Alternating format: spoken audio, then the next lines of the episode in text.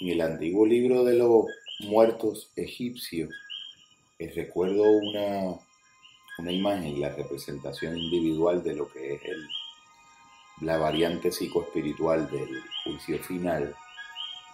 El alma del fallecido era presentada ante un juez que la colocaba en un platillo, por un lado, y colocaba una pluma de ave al otro lado. Y la medida en que el peso del alma del fallecido pesara mayor, pesara más que la pluma del ave, el fallecido iba a ser transportado al inframundo o a la tierra de los muertos. En la medida en que el alma del fallecido tuviera una ingravidez o un peso que fuera menor al del peso de la pluma del ave que estaba en el platillo contrario, el alma del individuo iba a ser liberada y presentada, resucitada en alguna experiencia de eternidad o en alguna experiencia de lo que hoy pues, pudiéramos llamarle salvación.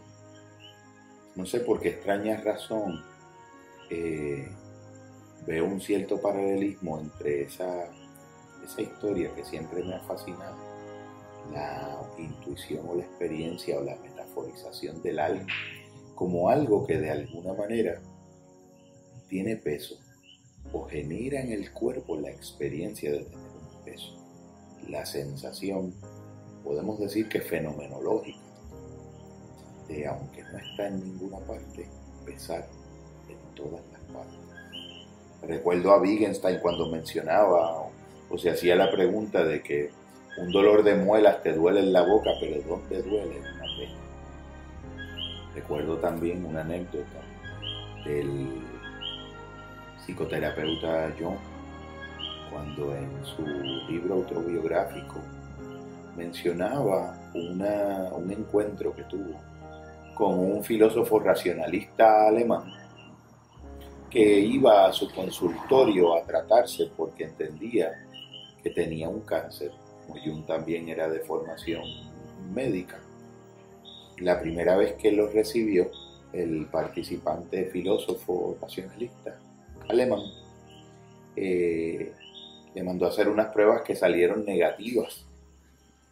En una segunda sesión las pruebas fueron discutidas, pero el filósofo regresó a una tercera sesión clínica con John, planteándole que tenía cáncer. En ese momento, eh, Jung le plantea la posibilidad de hacerse unas pruebas mucho más exhaustivas que volvieron a resultar efectivamente negativas. Pero dos semanas después de discutido los resultados empíricos de las pruebas, el participante fue nuevamente a donde dio una consulta para tratarse de una dolencia de cáncer. Y la conclusión a la que llegó Jung, que me pareció magistral y anticipatoria de lo que hoy le llamarían los problemas o las condiciones psicosomáticas, era que el filósofo racionalista alemán evidentemente sí tenía cáncer. Lo que pasa es que todavía no lo tenía en el cuerpo. Jung en ese momento decidió tratarle el cáncer como una dolencia fantasmática, metafórica, fenomenológica. De algún modo, 30, 40 años después llegan estas investigaciones formidables de la llamada condiciones psicosomáticas, condiciones fantasmáticas, que se manifiestan en el cuerpo y que correlacionan muy directamente con experiencias en la vida emocional de la persona.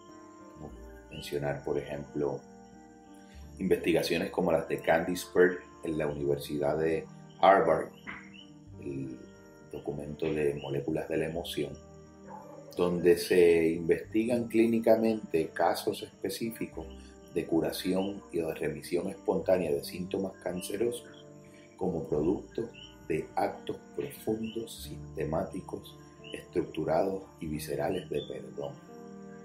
Como la experiencia del acto de perdón ejerce un impacto neurofisiológico, reestructurante, que en casos de algunos cuerpos documentados médicamente trajeron como consecuencia la remisión de una dolencia o la reversión de una manifestación sintomática en el cuerpo de un paciente.